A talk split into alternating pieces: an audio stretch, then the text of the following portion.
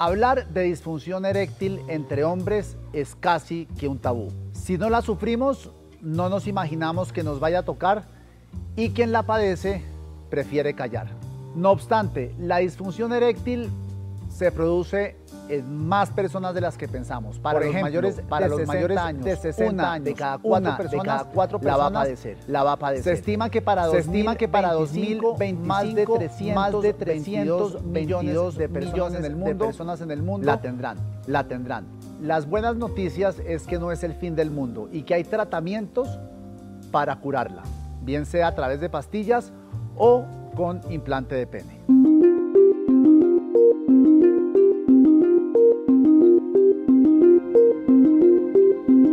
Nombre es Diego Santos, soy periodista y les doy la bienvenida a Cuida tu Salud, un podcast de la Fundación Santa Fe de Bogotá, preocupado por lo más preciado que ustedes tienen, su salud. Pero para no entrar en pánico, es bueno entender este trastorno.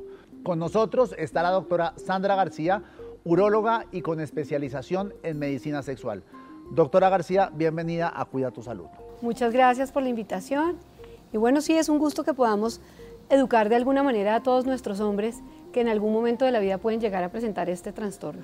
Y, claro, este es un tema dentro de la virilidad y el machismo del hombre y demás, que es lo que más le afecta en el caso de presentársele y piensa que es el fin del mundo. No sé si es una persona que cuando le sucede piensa que está relacionado a otros factores y nunca busca una consulta médica, pero para arrancar esa conversación, ¿qué es la disfunción eréctil? Bueno, primero vamos a definirla. La disfunción eréctil se define como la inhabilidad o incapacidad para lograr o mantener una erección suficiente para una actividad sexual. Y lo que usted está mencionando es totalmente cierto. Desde el punto de vista cultural, religioso, eh, nuestros hombres han sido educados donde lo más importante es demostrar que se es macho, varón, que tiene que cumplir, que siempre tiene que decir que sí, que a veces puede no funcionar ¿cierto? Y que cuando no funciona no se acaba el mundo, pero para los hombres es supremamente angustioso no tener una erección porque se cae toda esa todo eso que veníamos hablando de soy el, el que manda, el que provee, el que es el hombre, digamos, de la situación. Y el autoestima y el amor propio se ve altamente afectado. Y esto hace que incluso en algunos momentos, cuando no hay erección, porque a veces le puede pasar a, los hombres, en algún momento de la vida y no pasó nada, pero si esto angustia tanto, se va a volver además un círculo vicioso donde va a decir, ya no voy a poder, ya no la voy a lograr, no la voy a lograr, y como les decía, es un círculo vicioso. Entonces va a volver a estar en una actividad sexual donde no funciona, porque además toda esa angustia se canaliza, se canaliza y está ahí como diciendo, si no va a poder, no va a poder, y no puede. Bueno, ya entendiendo qué es la disfunción eréctil, y las consecuencias, sobre todo psicológicas, que tiene desatar al hombre de no poder ser el macho de la, de, la casa. Pero, ¿por qué se produce la disfunción eréctil? ¿Es un tema congénito o es un tema que también va, o es un tema que va atado a externalidades de esa persona que lo sufre? Bueno, primero hablemos de qué tan frecuente es. ¿no? Hay un estudio que se realizó hace varios años entre Colombia, Ecuador y Venezuela y demostró que uno de cada dos hombres mayores de 40 años va a tener algún grado de disfunción eréctil. Y esto que tiene que ver además con lo que usted está hablando. O sea, yo con puedo estar entre ese 50%. Probablemente. Toco madera, pues... Probablemente, pero no, no lo queremos averiguar en este momento, pero probablemente. Entonces, esto aumenta con la edad. La edad sí es un factor de riesgo para sufrir disfunción eréctil y es un factor que no podemos modificar. todos los días vamos a ser de alguna manera más viejos. Y cuando las personas tienen 70 u 80 años, se dice que más o menos el 80% van a tener disfunción eréctil y evidentemente cada vez va a ser más severa. Pero los pacientes jóvenes eventualmente podrían tener algo de disfunción eréctil que tiene que ver con la congénita y tiene que ver básicamente con las arterias que van al pene. Cuando van estas arterias y desde nacimiento tienen un problema o son más angostas o más pequeñas o no existen, pueden desde jóvenes presentar disfunción eréctil. Pero en general, como esto es una enfermedad o una patología de mayores, se asocia a enfermedades de esta edad, como la tensión alta, azúcar en la sangre o diabetes, colesterol alto, triglicéridos altos, obesidad, consumo crónico de alcohol, cigarrillo, también personas que tienen trastornos hormonales, porque además con la edad empieza a disminuir la testosterona. Y la testosterona es importantísima para la parte sexual, especialmente en la erección. Y hay enfermedades que también bajan la testosterona, sustancias que producen alteraciones en la testosterona y por ende van a tener, por ejemplo, eh, un efecto secundario sobre la función eréctil, como por ejemplo el consumo crónico de marihuana, de cocaína, de opioides, también nos altera. Entonces sí hay otras cosas que nos, em, nos empeoran además de la edad. El estrés, por ejemplo, la ansiedad también puede desembocar en disfunción eréctil entre pacientes jóvenes, por ejemplo. Claro, y le pasa mucho a, los muchachos muy jóvenes. Por ejemplo, como con una anécdota, están con la persona que más les gusta, que les atrae, dice, uy, por fin la conquisté, ¿no? Logré conquistarla y van a tener un encuentro sexual, están tan ansiosos por tener que cumplir que no tienen erección. En ese momento se acabó el mundo, ¿no? O sea, no le pude demostrar a esta persona que tanto me atrae, que tanto quiero, digamos, compartir o estar con ella y no funciona. Y esto hace que vuelve, y vuelva el estrés y la ansiedad y pensar, claro, no soy suficiente, no pude, no soy capaz. Y en un próximo encuentro puede estar tan ansioso que va a volver a pensar lo mismo. Y lo que sucede es que cuando estamos frente a momentos de ansiedad, la adrenalina es la que nos salva. Y aquí en este momento la actividad sexual se volvió un peligro, ¿verdad? Entonces se libera mucha adrenalina y la adrenalina es la que hace que también se eh, contraiga el músculo liso del pene, que es el que se debe relajar cuando hay erección para que llegue sangre y se produzca la rigidez que necesitamos. Doctora, haciendo investigación para este tema del que estábamos hablando, me encontré con otro término que es impotencia sexual. Y no logré saber si es lo mismo, si disfunción eréctil e impotencia sexual son lo mismo o son dos cosas distintas. Antes el término que se utilizaba era impotencia. Lo que pasa es que es un término peyorativo, porque estamos diciendo es que usted es impotente. Impotente es incapaz, realmente. Pero el término adecuado es disfunción eréctil cuando nos estamos refiriendo solamente a la erección, que hace parte de toda una respuesta sexual, ¿no? Antes, antes de pasar a hablar sobre los tratamientos cuando se presenta la disfunción, ¿se puede hacer algo para prevenirla o es algo que no está dentro de nuestro alcance? No, por supuesto. Debemos tratar de tener vidas sanas. Dietas sanas, controlar las enfermedades secundarias como la hipertensión, la diabetes, hacer ejercicio. Hacer ejercicio dos o tres veces a la semana, una hora, es protector cardiovascular y especialmente también para la erección. No consumir alcohol o consumir alcohol leve, levemente. O sea, no como una adicción y como un consumo muy alto. No fumar. Fumar es muy, muy malo, muy malo para la erección. Es realmente dañino para el músculo del pene. Y cualquier situación ¿Y tipo de alimento? Las dietas ricas en grasas no, no, son favorables porque van a favorecer que haya hiperlipidemia, entonces tengamos colesterol elevado, triglicéridos elevados que van a ir a ocluir las arterias y las primeras que se van a ocluir son las arterias del pene por ser más pequeñas.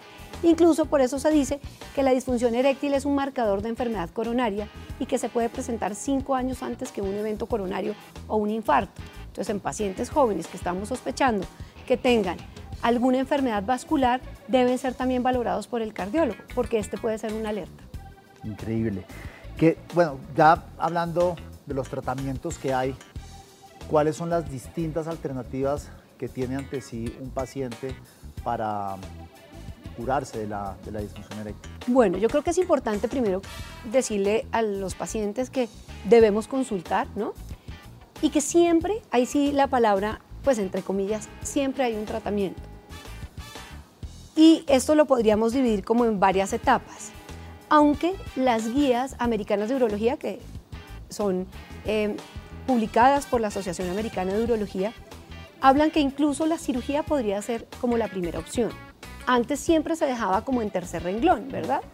que es ahorita pues, una de las últimas. Una de las últimas. ¿Por qué? Porque lo que recomendaban inicialmente es dele otro tipo de tratamientos que no sean tan invasivos. Pero las guías nos dicen, si el paciente quisiera algo muy definitivo, desde un inicio podría hacerlo. Pero los tratamientos lo podemos dividir como en tres fases. La primera línea, que es el tratamiento oral, las pastillas. Las pastillas no dan erección, simplemente la facilitan necesitamos que los pacientes estén excitados, tengan un muy, buen estímulo para que las pastillas funcionen. Hay otros dispositivos, que existen dispositivos de vacío, que es como una aspiradora y se utilizan con un anillo, aunque casi no los usamos y no es de mi preferencia formularlos, existen. Cuando las pastillas no funcionan o cuando las personas no pueden tomar pastillas o porque consumen otros medicamentos para el corazón o tienen problemas en la retina, etcétera, no las pueden usar. Entonces podríamos pasar como a una segunda línea de tratamiento que serían las inyecciones en el pene. Suena horrible, entonces uno dice, oh Dios mío, ¿cómo así? Una inyección en el pene, pero es una muy buena opción terapéutica. Pero cuando ninguna de estas funciona o cuando la gente dice, no, es que no soy capaz, o sea, va en contra de mí, me afecta muchísimo aplicarme una inyección en el pene, tenemos la cirugía.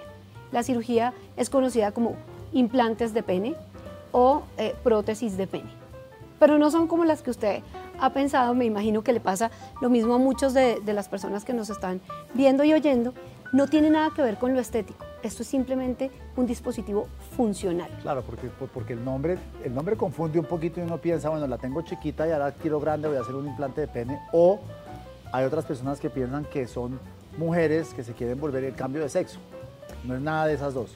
No, lo que pasa es que cuando hay un cambio de sexo en los transexuales y se hacen cirugías, por ejemplo, de mujer a hombre, existen aún unas prótesis nuevas para esta situación.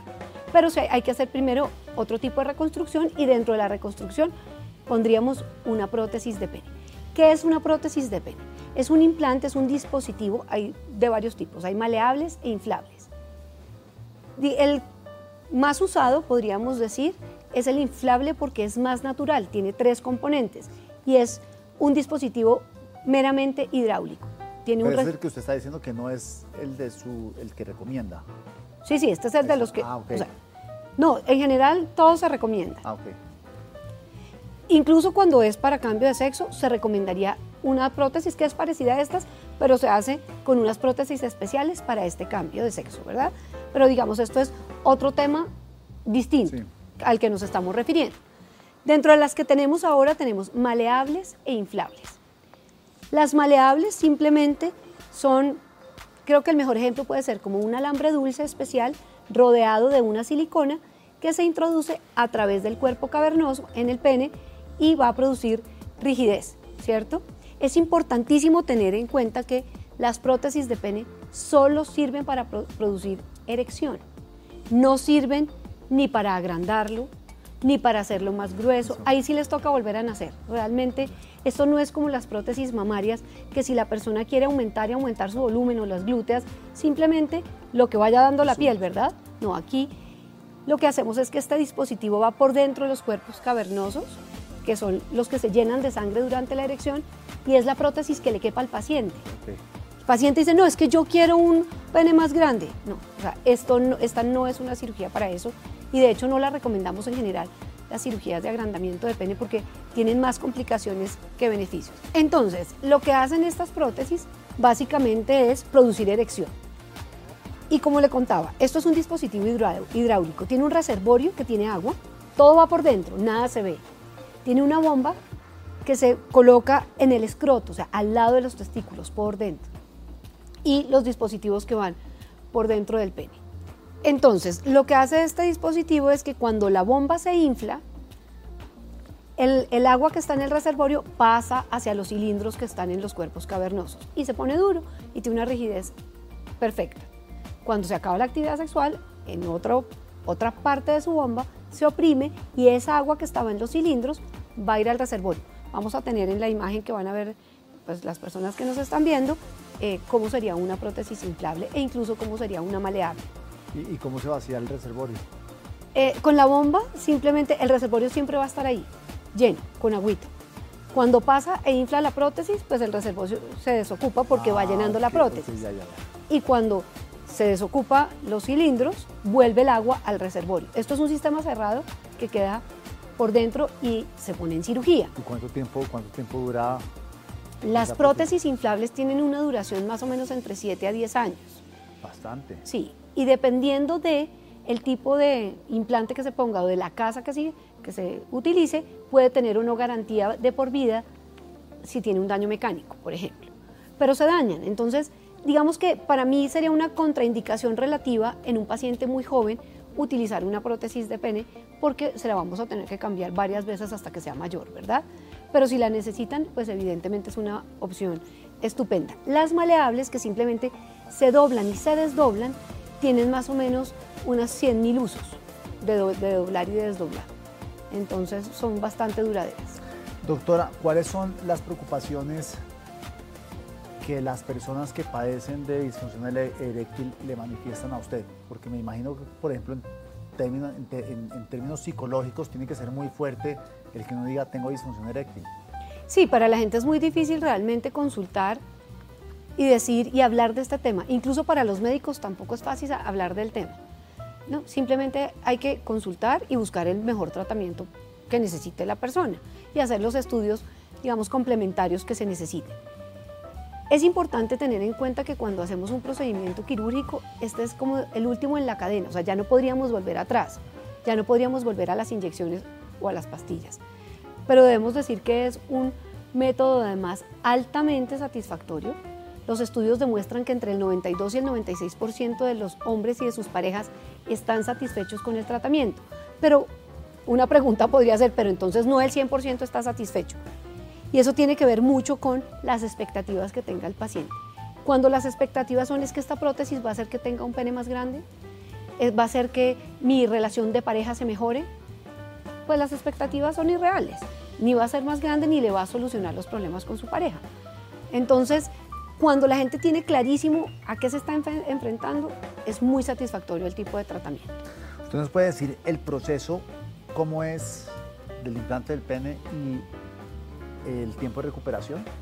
Claro. El paciente, bueno, primero acude a la consulta, decimos que este es el tratamiento ideal.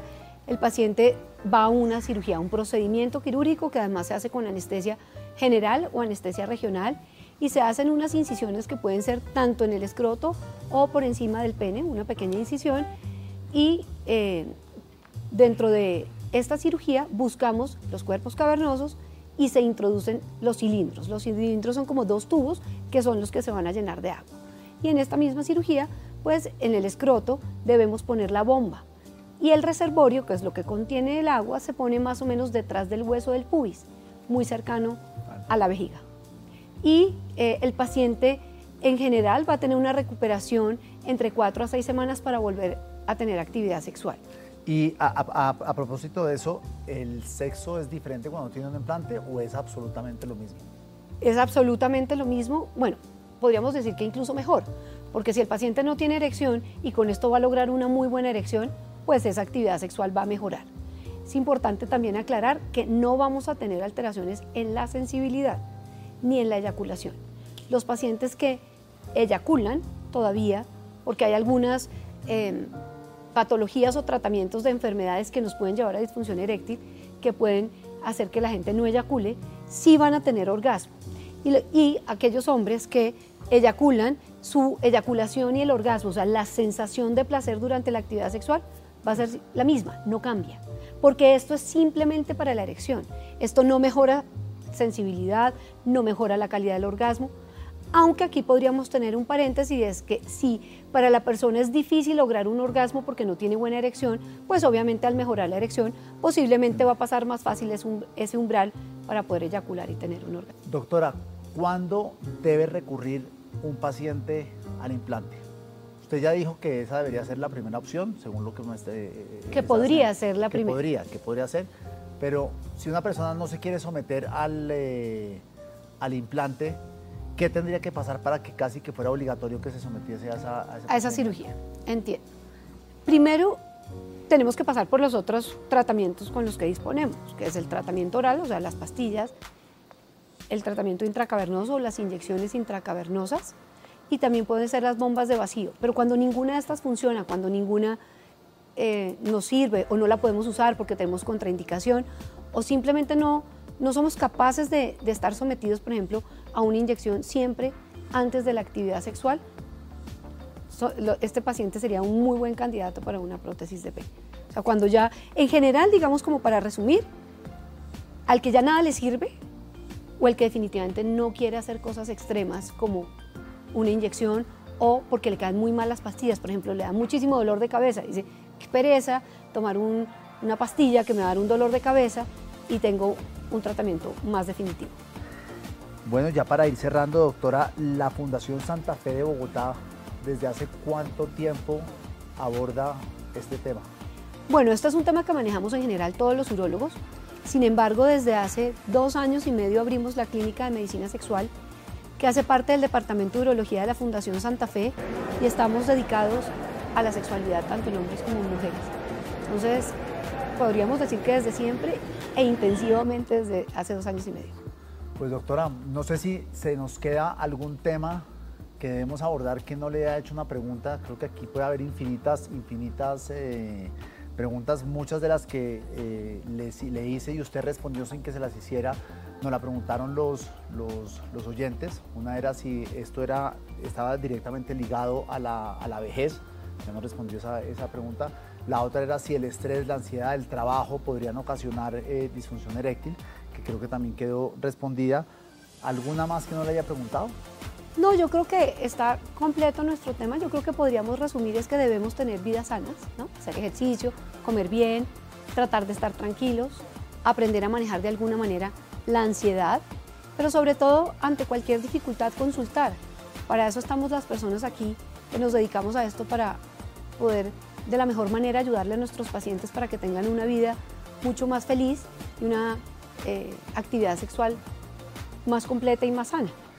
Doctora, nosotros tenemos una sección nueva en, Cuida tu Salud que es conocer un poquito más a quienes entrevistamos. Y la primera pregunta que quiero hacerle es por qué decidió especializarse en salud sexual o medicina sexual. Bueno, la verdad es que primero fui urólogo, que era muy raro cuando me gradué, no éramos, yo fui la sexta en el país. Tenía una buena influencia de una persona muy cercana a mí que era urólogo y por él decidí ser uróloga. Y después, cuando ya hice urología, la parte sexual me, digamos que me, gustó muchísimo porque tiene cirugía, tiene mucho que ver con la parte clínica, la parte psicológica de los pacientes, tiene que ver mucho con hormonas. Y me pareció como fascinante de alguna manera llegar a ese, a ese punto tan personal de los pacientes donde pocos llegan, ¿no? y poderles ayudar en esta parte me parecía interesante. Además, la cirugía en general de pene o de problemas sexuales es una cirugía muy bonita.